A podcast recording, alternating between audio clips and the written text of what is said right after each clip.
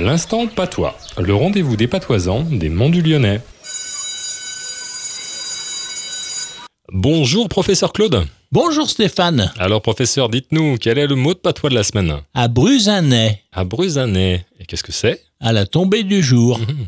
Il y a longtemps, quand la soirée d'été était longue et que la nuit tombait, il y avait de douze instants car on n'allumait pas la lumière par tradition d'économie et la télé n'existait pas. Donc on disait l'Aussay ou le Devessay le soir, à Bourdonnais ou Deneux, à bord de nuit, à Brusanais ou Neu, de même sens. Et tout doucement on allait dormir. Et tout doucement cela devient les autres vets, autrefois. On ne pensait pas à autre chose, c'était somme toute bien agréable quand on y pense. On pouvait écouter Radio Module quand même. Merci, professeur Claude. Rendez-vous la semaine prochaine. Voilà, à la semaine à Kevin.